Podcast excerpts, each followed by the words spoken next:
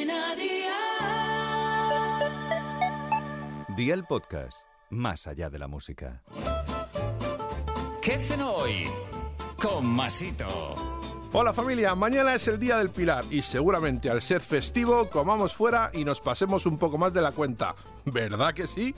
Pues hoy toca cuidarse y hacer una cena rica, rica, pero a la vez muy sana. Así que vea por la libreta y toma nota de los ingredientes que te doy. La receta para dos personas. 250 gramos de champiñones, 50 gramos de jamón serrano en dados, dos dientes de ajo, una cayena opcional, perejil fresco, 75 mililitros de vino blanco, sal y aceite de oliva virgen extra. ¿Empezamos con la preparación? Pues venga, ¡al lío! Añade aceite de oliva virgen extra a la sartén y pon fuego a una temperatura de 8 sobre 9. Añade ahora los ajos finamente picados junto con la cayena y dóralos hasta que veas que empiezan a coger un ligero color tostado.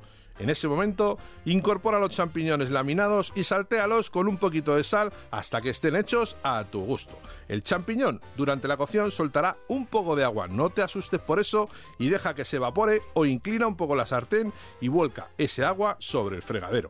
Con el champiñón a tu gusto, incorpora el vino blanco, déjalo cocinar dos minutos hasta que evapore el alcohol. Apaga el fuego, pon los tacos de jamón y saltea un minuto. Con el calor residual se hará el jamón. Espolvorea perejil fresco picado fino por encima y ya tienes la cena lista. Consejo, cuidado con la sal que echas al champiñón, que luego el jamón le puede aportar más sal, así que es mejor que pruebes al final cómo está y si le hace falta, se la incorporas. Los deberes para mañana te los dejo por aquí. Un kilo de langostinos, gambones, gambas, carabineros, lo que quieras. Eso sí, que estén frescos y no cocidos. Ajo, limón y perejil fresco. Espero y deseo que te haya gustado esta nueva receta y que te suscribas al podcast. Ya sabes que es gratuito. No te olvides de compartirlo con tus familiares y amigos y te espero mañana. Recuerda, paso lista.